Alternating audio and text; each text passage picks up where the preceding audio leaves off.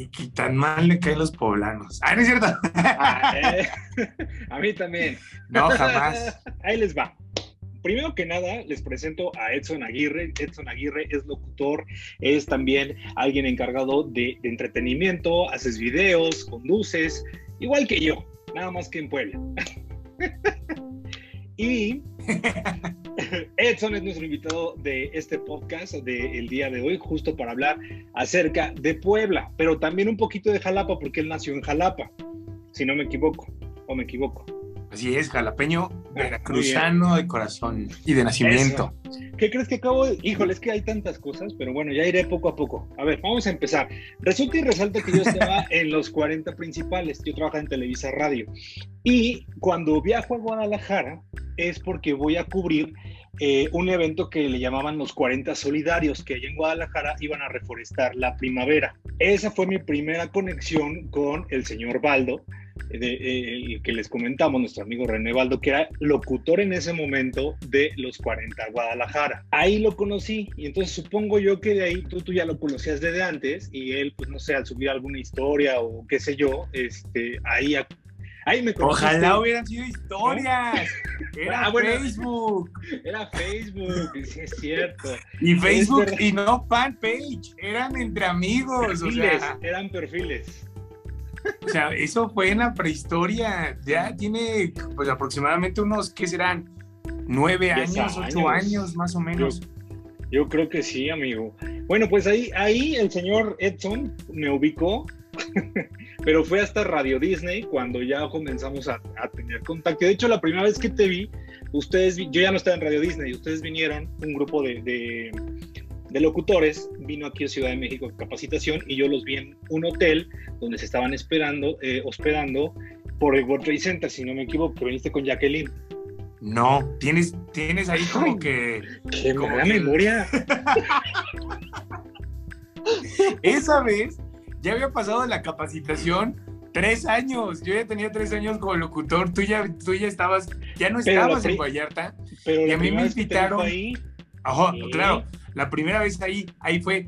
Nosotros venimos a hacer un piloto, a la- fuimos a la Ciudad de México a hacer un piloto y pues todo amigo de todos. O sea, tú eres el amigo el que se lleva con toda la banda y fue ahí donde ya nos conocimos, que, que llegaste al hotel y creo que nos tomamos Sí. un café, estuvimos platicando un rato tote y nosotros Sí. habíamos venido por un piloto. Pero eso, Exacto. eso fue un poquito tiempo después de la capacitación. Mira, aquí estamos haciendo como un viaje entre tiempo, pero Entre estamos tiempo. como acomodando bien las piezas y, y todo. Ya sé, ya sé. Pues bueno, vamos a dar directo y sin escala, Edson, ¿qué te parece la ruta del día de hoy? Que es justo por el cual te invité, que es Puebla. En tu caso, ¿tú ya venías de Jalapa o venías de, otro, de otra ciudad cuando llegaste a Puebla? No, no, no. Puebla es la ciudad que me arropó como para salir de, de mi casa por primera vez, adentrarme a la vida adulta, a la independencia eh, personal. Y bueno, pues, yo- vine por cobre y encontré oro aquí en Puebla. Hay una frase, qué chula es Puebla. ¿Esto sí es cierto o no? ¿O es solo un estereotipo? Lo confirmo. Lo confirmo. ¿Sabes qué tiene Puebla? Tiene como, como esta magia entre Ciudad de México, pero también Oaxaca.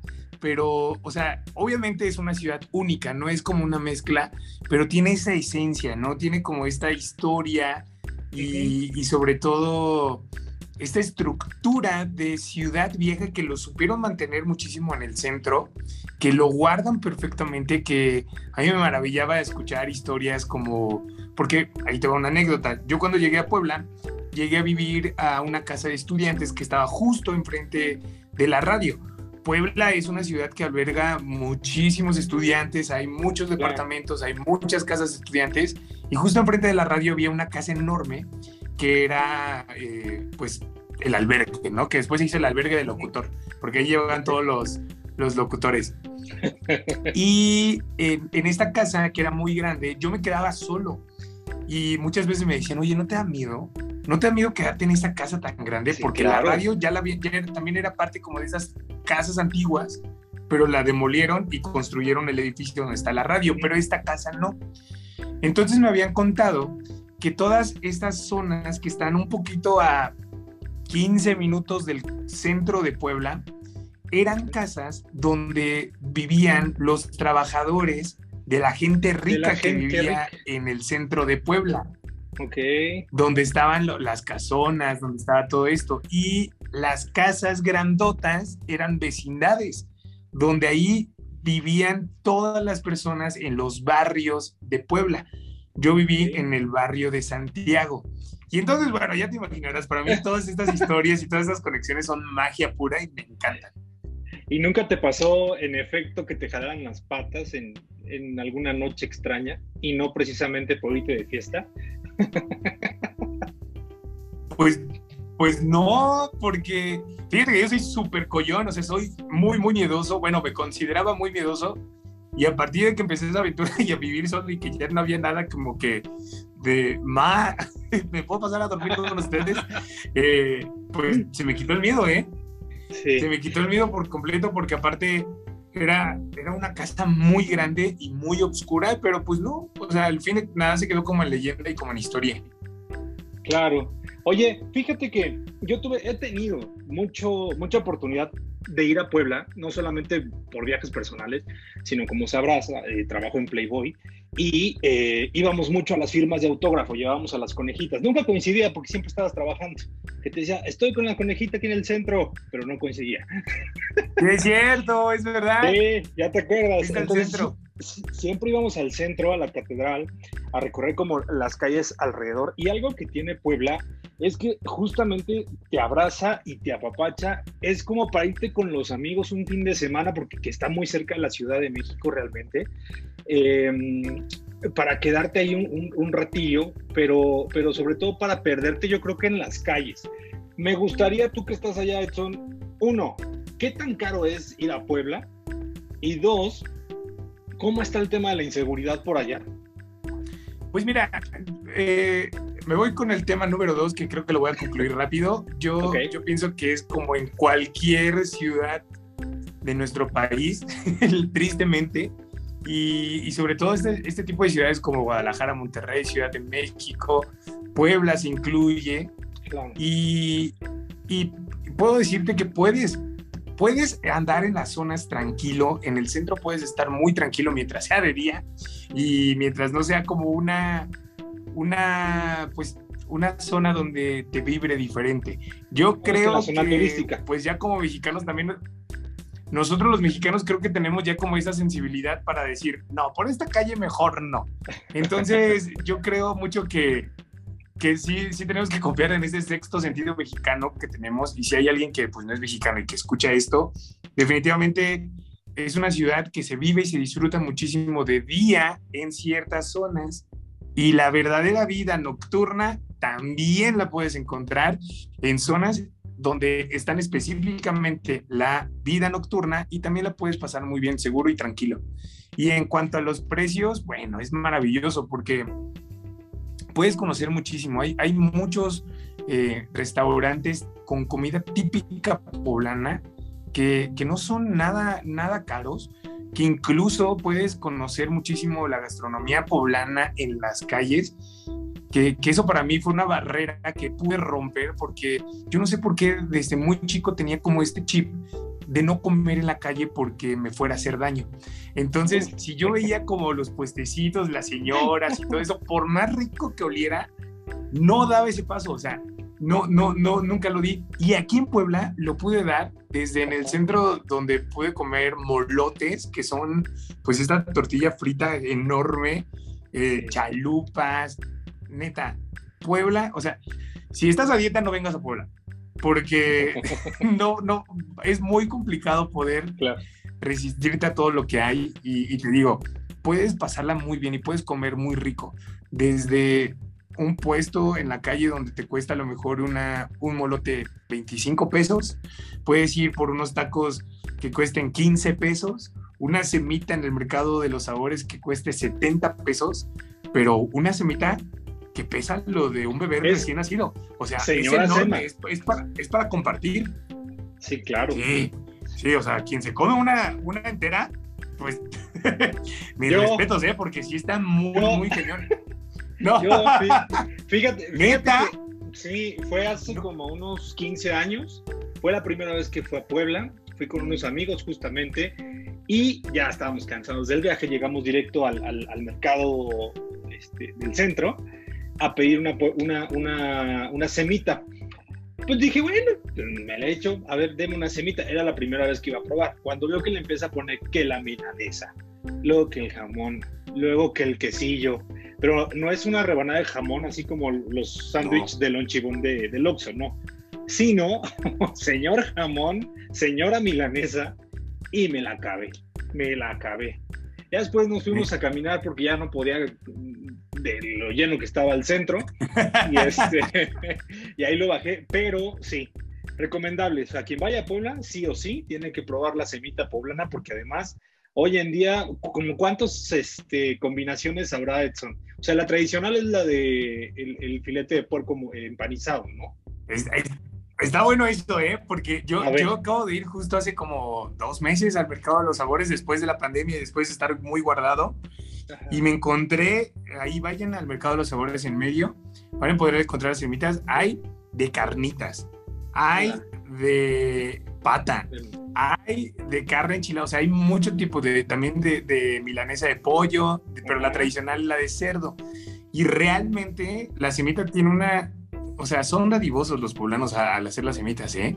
Porque trae un aguacate completo, trae quesillo así al por mayor, o sea, realmente es muy rica, pero está cargada y atascada. Sí, es para llevar este, si te vas de viaje, saliendo de Puebla pasas por dos semitas y te las llevas. Ándale. Ah, ¿No? Cuando Sí, nos sí vamos de viaje. también. Pues bueno. Oye, otra, otra de los platillos también típicos de allá es el chile en nogada, ¿no? Que es el chile de, de Puebla. Hay, hay un restaurante, no sé si tú lo Y estamos en temporada. Estamos en temporada, exacto, que es el, el Nogal, creo. El Nogal, está en el centro, está en el centro. Ahí siempre iba con las conejitas a comer. Uf, una delicia, una delicia. No sé si lo ubiques. El Nogal o la Nogada. No. No, no, fíjate que no lo ubico muy bien. Yo lo que tengo marcado un poquito más en el mapa son dos restaurantes que podría recomendar muchísimo. El Nogal ese pues me, me tocaría explorar y conocerlo en algún momento. Pero los que sí son más sonados por acá son el de Casa Reina, que ahí te dan un certificado donde te estás comiendo Wow. el chile oficial de Casa Reina y llevan un conteo. Entonces ya tú llevas así tu certificado y este es el chile 3492. Ah, Bien, me estoy comiendo el 3492. ¿Y cuánto sale ese chile, hermano? Y, ¿Es caro? Híjole, sí, ya ahí en, cues- en cuestión de chiles sí sangre caros, porque sí, sí, sí. Pues es que yo creo que puedes encontrar desde pues, lo más barato uno que sea 150 pesos, más o menos, hasta 500, 600 pesos un chile. pesos. pero lo vale. O sea, yo, a, mí el que me gusta muchísimo es el de un restaurante que se llama El Sombrero, ese es muy local y ese es muy para poblanos, que así vende uno tras otro, tras otro. Es una fábrica de chiles Ah. en nogada y, y sí son un poquito caros, pero son muy ricos, vale la pena, sí, porque sí. Oye, ¿y el tradicional es capeado o sin capear? Capeado, ¿no? O sin capear. Capeado. Capeado, Capeado. según yo, el original, el de la historia de las monjas. Sí, Iturbide. sí, sí, sí, la historia, o sea, es capeado y es con la nogada y es, bueno, como, como lo vemos en las fotografías Ajá. y todo, que pese también. Es que mira, ¿sabes qué tiene mucho la comida poblana?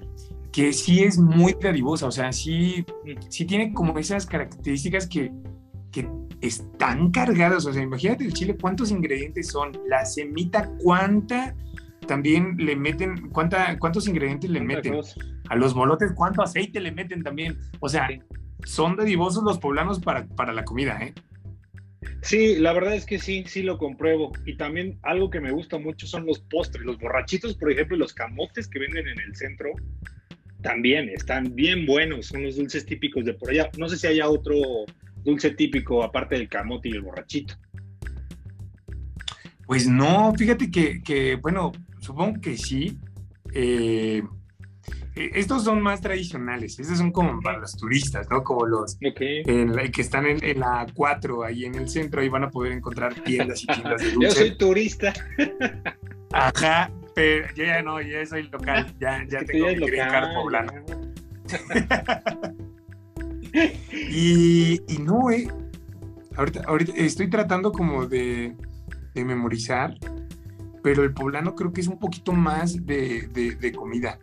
O sea, si es como el chile, ¿sabes también lo que es maravilloso? Es en diciembre, que son los chiles chipotles rellenos de queso en diciembre. Una joya, una joya riquísima, porque son chiles que igual dejan como a remojar con mucho tiempo y creo que los dejan como en piloncillo, que agarran un sabor un poquito dulce. O sea, dulces. Y tiene un proceso como de días, o sea, tiene un proceso de días. No sé si es más también como en, otros, en otros estados de la República, pero yo los vine a encontrar aquí en Puebla, porque en Veracruz no. Y, sí, hay en Veracruz. Y también son rellenos de queso y están ricos. Sí hay en Veracruz, sí hay en Veracruz. Como que me... A ver. No. Sí, te, te voy a decir por qué. Acabo de ir hace como un mes a un tour gastronómico a, Veracruz. Entonces nos fuimos por... Eh, Puerto. Sí, o sea, fuimos a Puerto, fuimos a Papantla, fuimos a la región de los Tuxtlas y este... Y, ay, ¿cómo se llama este lugar de los... Catemaco. Andamos paseando por todo Veracruz. El chiste es que llegamos con una chef em, que nos enseñó la historia gastronómica de Veracruz, porque Veracruz, su historia gastronómica eh, tiene que ver con la afrodescendencia, que trajeron eh, como tal eh, el tema del plátano macho. Y en Veracruz, em, es que sabes qué pasa en Veracruz que nos explicaron que todas las recetas gastronómicas, y ahí nos dieron una, pero no, no era queso, era chile chipotle relleno de plátano macho. Entonces, realmente era muy dulce ese chile. Pero lo que nos dijeron es que todas las recetas veracruzanas están guardadas en las casas de todas las familias veracruzanas, no en los restaurantes. Entonces, si tú quieres comer comida tradicional de Veracruz, es lo que te digo, es lo que vete a la fondita. Mira, esa, esa es, esa, más a mi favor, te lo digo. En Veracruz sí tenemos chiles rellenos y, y así como te lo dijeron, es justo eso. O sea, en mi familia preparan chiles rellenos riquísimos, igual capeados, son más chiquitos, son chiles jalapeños. Y aquí en Puebla es un chile chipotle que es capeado un poquito y que nada más va con puro queso, quesito, panela y saben muy ricos. Por eso te digo que yo este tipo de chiles, me imagino que, mira, o sea, en, varios estados de la República debe haber como el tipo el típico, ¿no? Y el tipo. Pero aquí los encontré y son muy buenos. La neta, la comida poblana es muy, muy rica. ¿Recuerdas dónde los probaste? Pues para que le recomiendes a la banda de una vez, para que se vayan a probarlos. No, y los probé en una casa precisamente. Mira. No los probé en un restaurante. Es que ese, ese, ese viaje de mochila al hombro es el que a mí me gusta. El, que te, te, inviten a su casa a probar que sus costumbres, que sus tradiciones. Y es que en México, pues esa es la tendencia. Yo, yo, por ejemplo, cuando llegué a Puerto Vallarta, me acuerdo que así como empezaba a conocer a la gente, ya me invitaba a su casa a probar que las tostadas, que esto, y creo que es, eh, deben de probar por lo menos alguna vez en su vida este tipo de, yo le llamo turismo de mochila al hombro. Así te fuiste tú a Europa, ¿no? Sí, fíjate que mi, así llegué yo. Que íbamos a ir. fue mi, mi primer, mi segundo viaje. Tú andabas por allá, ¿no? Es que, según yo, iba, sí, anduve por allá, pero al final creo que tú agarraste un tour de, estar en diferentes lugares y yo solo iba a ir a Madrid, porque pues de ahí no salgo, ¿verdad? Sí, es verdad, es verdad. Que yo te, ya, te estoy recordando. Voy a Europa, pero ya me dijiste, ah, es que me voy a ir que a Bruselas, que a Brujas, que Brujas sí se me antoja conocer pero yo soy más de señor, ¿sabes? De estar de, espérate, con calma, un viajecito a la vez, una ciudad a la vez. Porque no, así de un día en tal país, otro no, no me da, no me da. Pues mira, fíjate que para mí ha sido como de las mejores experiencias porque en esa ocasión fue la primera vez que, que iba y, y, para mí, puta, fue lo máximo, mi primer viaje solo. Llegué también como, como bueno, pues llegué primero a, Madrid, pues dije, pues por ahí tanteando bien cómo, cómo está el rollo. Estuve en Madrid creo que unos cinco días, cuatro días, y de ahí me pasé para París. Llegué a París, estuve también unos cuatro o cinco días y precisamente me fui para Bruselas, para Brujas y, y, fíjate que es ahí donde me empezó a apasionar muchísimo y a, sobre todo más que apasionar, decir el por qué no, si el por qué no me voy a ir a tal lugar, por qué no me voy a adentrar, porque muchas veces, fíjate que, he pensado que nosotros, eh, pues la zona del confort está hasta en no quiero viajar, no quiero salir, no quiero, qué flojera me da ir, eh, instalarme, salir, caminar, conocer que yo sin querer me encontraba en esa zona. O sea, yo decía, viajar, qué flojera, la neta. Yo prefiero mejor quedarme en mi casa y pues, ¿qué me van a andar contando? Corte A, empiezo a tener este tipo de aventuras instintivas. O sea, realmente se vuelve una, una sensación y sobre todo a mí que me encantó viajar solo, es como una experiencia que, que, quiero seguir conservando, que quiero seguir todavía agregando a mi vida y que, y que te, bueno, a mí me llena muchísimo, ¿no? Esta, esta adrenalina de, llegar a lugares desconocidos, donde nadie te conoce, donde te puedes perder, pero donde también te puedes encontrar con espacios y experiencias increíbles, la tuve yo en ese primer viaje a Europa. Ahora me entiendes, hermano. Es la verdad, híjole, una, una cosa. Es más, a la gente que nos escucha, sin, háganlo, o sea, háganlo, no se queden sin viajar solos, que ya ese será un tema que alguna, volveremos a tocar en algún punto, el viajar solo, porque mucha gente justo, bueno, en mi caso siempre me pregunta, ¿pero te vas a ir solo? Yo, sí. Y de hecho todos mis viajes son solo, ¿eh? Yo no, yo no, no viajo con nadie. Y es ahí cuando conozco a personas y que te enriquecen muchísimo, que te cambian tu perspectiva y que por eso salió este podcast, porque conozco mucha gente en muchos lados y que justo vamos a hablar de esas experiencias. Dado esta, este viaje que tuviste, son, sí, ¿y qué no te puede faltar? Pues ahora que ya lo viviste, que te fuiste, que dijiste, a ver, faltó esto, esto, o qué bueno que sí me traje esto, ¿qué no, te, qué no puede faltar para un viajero? Pues yo creo que cargadores. o sea, investigar muy bien cómo es el enchufe. Mira, lo increíble es que estamos viajando y que estamos eh, conociendo el mundo, bueno, antes de la pandemia, pero yo, yo creo que, que, estamos viviendo en un mundo donde con el puro celular ya tienes la apertura para mucho. Yo, yo sí recuerdo mucho que, que en ese primer viaje dije, de mochila, sí, voy a comprar una mochilota este, enorme, porque yo veía memes, ¿no? Así, cómo, viajaban. Ajá, o sea, yo veía cómo viajaban todas esas personas y yo decía, sí, a fuerza, si voy a Europa y voy a ir muchos días, necesito una mochilota que no sé cómo encontrar, ¿no?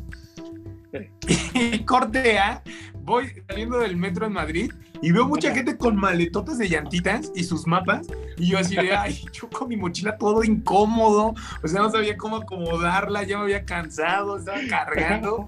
Entonces yo creo que lo, lo que sea más cómodo para la gente, lo que sean como esas necesidades que realmente vayan a ocupar, llévenselas.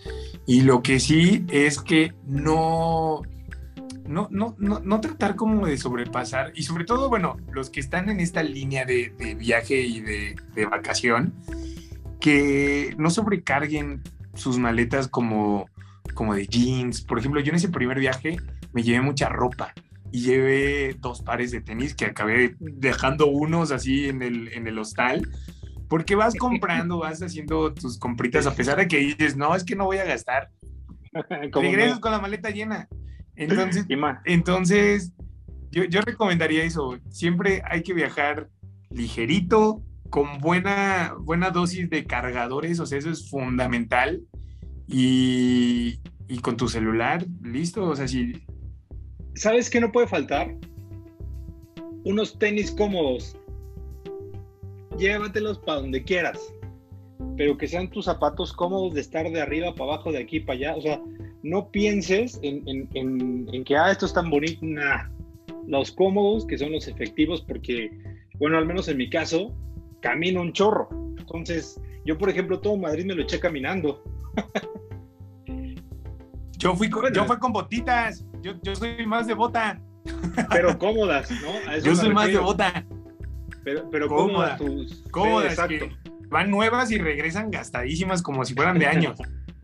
Mira, sean botas, sea tenis, sea guarache, pero que tú te sientas cómodo porque eso de tener unos zapatos que, pues, no, no, están chidos o que te aprietan o que esto, híjole, más cuando te vas a pasear, la muerte. Eso sí, no. Y vete con estómago, entrena tu estómago porque hay que probar de todo. Y no engordas, cuando viajas no engordas. Eso es lo maravilloso. Porque caminas un buen. Sí, en Madrid, en Madrid, mira, yo que, que andaba como de viajero primerizo, sí pude disfrutar y comer barato en el Museo del Jamón, que para mí fue como mi salvación, porque creo que estaba como en unos 50, un euro con 50 centavos, no me acuerdo cuánto en realidad, pero era muy barato para mí. Una tortita de jamón serrano con una caña, que era una cerveza, y listo con eso. Y en la noche, pues ya una, una tortilla española igual con una buena cerveza y no es tan caro. ¿Sabes qué me salvó a mí? Los McDonald's y los eh, KFCs.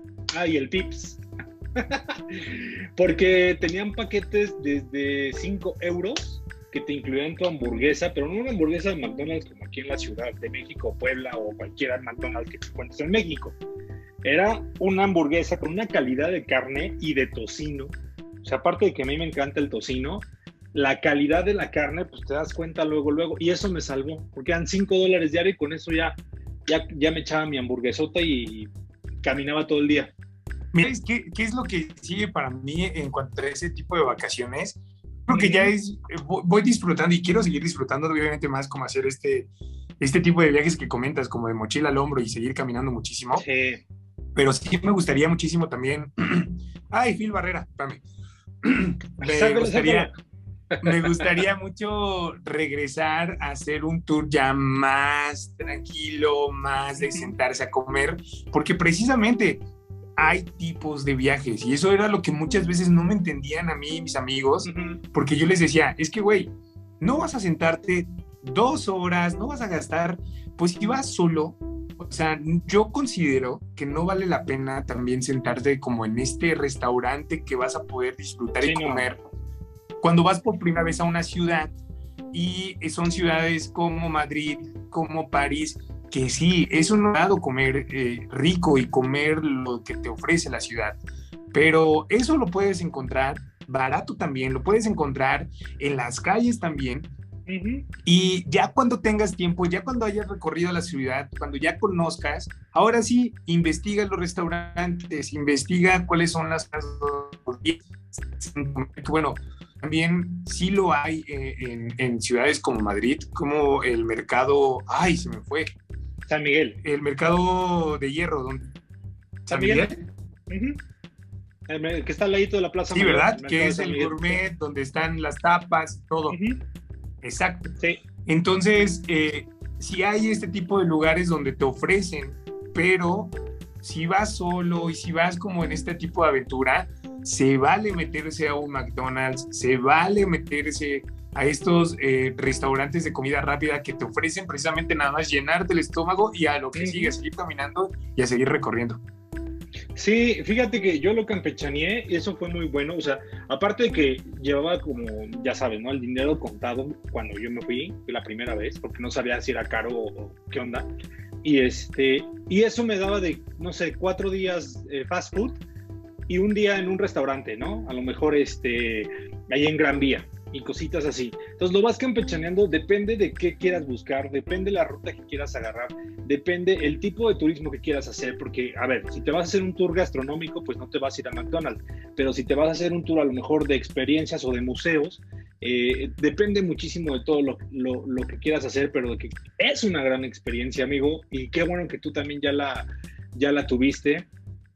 Ya te contaré mi anécdota de París. de terror. ¿Por? pues de una vez.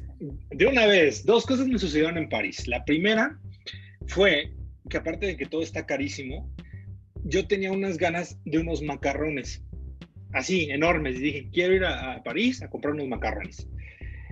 Entonces, por, por no saber, eh, pues uno, no saber francés, dos, pues cuando vas de turista te ven la cara. Y entonces fui a comprar mis macarrones en, una tienda hermosa, preciosa, que parecía de, de cuento de hadas. Eh, unos macarrones envueltos en un estuche increíble. Pero no me fijé, hermano, y decía gelato, gelato. Entonces yo, obviamente de lado, yo cuando pido mis macarrones ya me fui muy feliz, los guardé en la maleta. cuando llego al aeropuerto, porque eso los compré eh, un, día antes, un día antes para llevármelos y según yo traer aquí a México. Llego al aeropuerto. No, bueno. Ahora, algo recuerdo que tuve que abrir la maleta y vi que empezó a escurrir y dije, ¿qué pedo? Pues sí, eran de helado, entonces me tuve que comer todos porque dije, oye, me costó, no, no fueron baratos, así derretidos todos me los eché y ya sabrás, con tanta azúcar encima y a punto de tener un vuelo, pues ya estaba así como de todo, como ardillita. es, esa fue la primera. y la segunda, pues París, muy bonito y todo, pero sí es una ciudad muy insegura. Yo como mexicano, pues dije, ya anduve en Tepito, ya anduve en la lagunilla, pues no pasa nada, ya me la sé. Pero no, resulta que me perdí atrás de la central de autobuses, yo me fui caminando y entré al barrio de la gente de color, que es como un, barrio muy pesado, eh, pues por las pandillas, por lo que tú quieras, pues ahí me tenías corriendo. Y aparte iba con una amiga, esa, esa vez fui con una amiga y con mi hermana, dos mujeres. Ah, ya sabrás, en el momento que teníamos que pasar por todo ese barrio, eh, parecía, no sé, casi casi los suburbios, así el humo saliendo de las coladeras, este, el ambiente pesadísimo. Entonces, o sea, de ahí sale otra recomendación. Pregunten, investiguen, no sé. no sé, así cuando vayan a Puebla. A mí me pasó exactamente.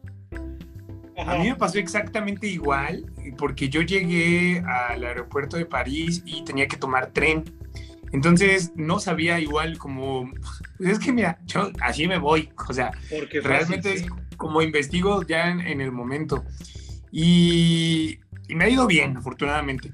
Pero, eh, y son parte como ya, ya sé que me voy a perder, o sea, llegando me voy a perder una horita, una hora y media en lo que me ubico bien y ya voy a poder llegar. Y recuerdo perfectamente que tomé el tren y también pues eran como las zonas alejadas de, de París si era un ambiente como muy tenso y llegué a, un, a, un, una central de trenes que estaba abajo de un centro comercial. Entonces, todo en, en francés. También era como mucha gente que estaba saliendo de trabajar, que estaba como harta, cansada.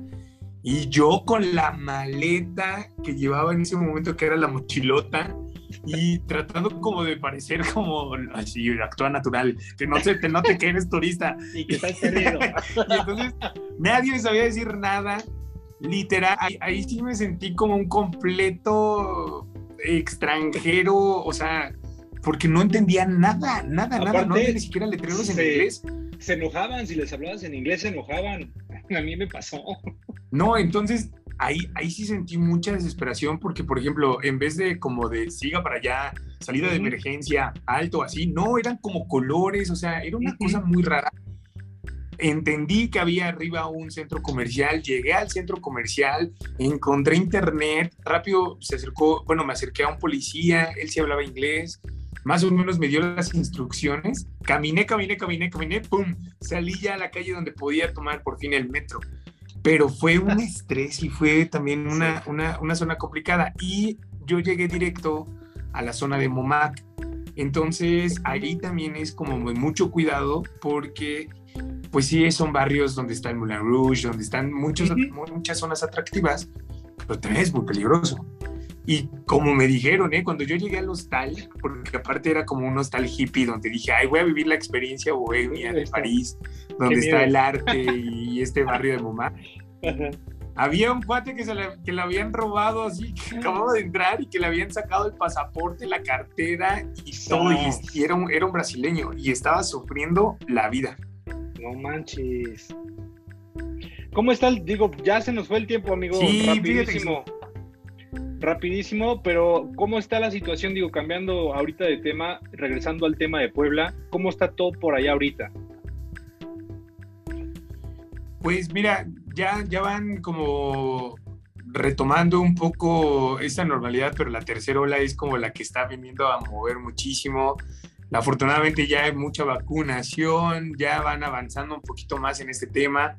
A mí me da como tantita paz ver cómo están las colas y las filas para vacunarse. Eso quiere decir que la gente sí se quiere vacunar aquí en Puebla. Y bueno, la gran mayoría. Y, y pues como en todo el país, ¿no? Con este traqueteo, ajuste, pero yo creo que es en todo el mundo, amigo. O sea, definitivamente estamos viviendo una situación mundial que nos faltarán que unos dos años, unos tres añitos para, poder recuperar, para poder recuperar toda esta normalidad. He querido yo también como pues investigar o ver pues, a dónde se puede ir a pasear uno, pero pues yo la neta prefiero... No, no, no, yo incluso me, trato de mantenerme muy, muy consciente de la situación y sobre todo consciente de mí mismo, ¿no? O sea, de estar eh, pues atento a como cualquier consecuencia, o cualquier cosa que pueda pasar, o sobre todo con el hecho de pasarla bien, ¿no? Porque yo decía, pues, irte a la playa con cubrebocas, pues, ¿cómo no? O sea, qué, qué, qué lío. O andar caminando, andar recorriendo y pues estar como atento a los cuidados, el cubrebocas, el gel, las manos, es, mucho para mí. O sea, yo, yo me pierdo. quiero mil veces disfrutar que estar por ir y estar ahí parado por la foto o por lo que tú quieras. Entonces digo, mira, mejor soy consciente, me quedo en casa, a lo mejor y en algún, en un año, a lo mejor en un, en un ratito que ya empiecen a vacunar muchísimo más o porque ya ves que hasta para entrar a Estados Unidos también te piden como cierto tipo de vacunas, te piden ciertas cosas. Hay algunas cosas que son mitos, otra, por ejemplo, a Estados Unidos puedes entrar simplemente con tu prueba negativa, no necesariamente necesitas estar vacunado. En Europa, a partir de, no, ya, ya puedes entrar eh, con tu certificado de vacunación. Ahí sí son ciertas vacunas. Canadá es el 7 de septiembre cuando abre fronteras para el turismo, o sea, viajes no esenciales. O sea, realmente está pasando, o sea, digamos que está trabajando la gente como para normalizar la cosa, pero, pero sí, sí depende mucho de pues la ideología que tenga cada uno, porque, por ejemplo, aquí los centennials agotaron las vacunas o sea, se acabaron y ya cambiaron toda la estrategia de vacunación porque no esperaban que eh, los chavitos pues realmente quisieran irse a vacunar, ¿no? O tuvieran esa preocupación. Tú que tú ya tienes la primera dosis, ¿no? Ya, Pfizer. Ah, maldito. Pfizer. Qué chido.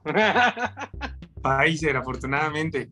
Qué chido. Y, y tocó aquí en Cholula y, sí, fíjate que era un tema que, que sí lo platiqué con, con, mi familia, que lo platiqué con, con amigos, que, que, igual era como de, ok, a lo mejor y no tienes ni la posibilidad, ni el viaje planeado, ni el dinero incluso, pero ve lo futuro, o sea, trata como de, o sea, si, si te toca la vacuna que, que pues te pueda dar la mayor apertura a los lugares, está increíble, ¿no?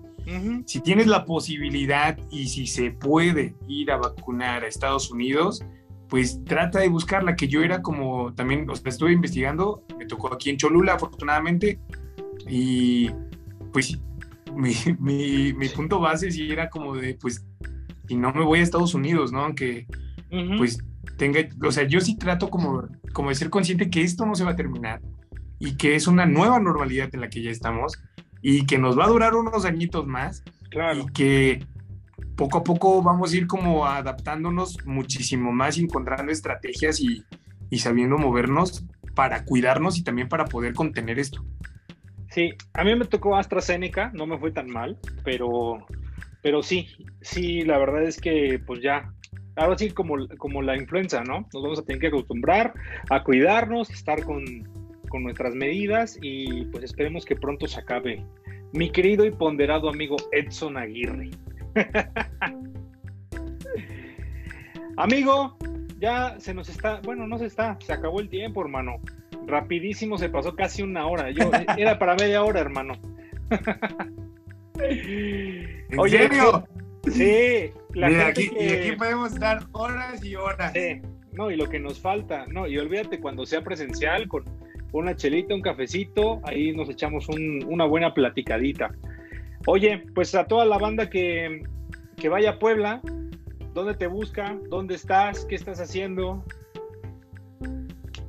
Eh, pues me pueden encontrar en mis redes como Edson Aguirre, ahí estoy atendiendo 24/7, ahí cualquier eh, situación, recomendación y todo.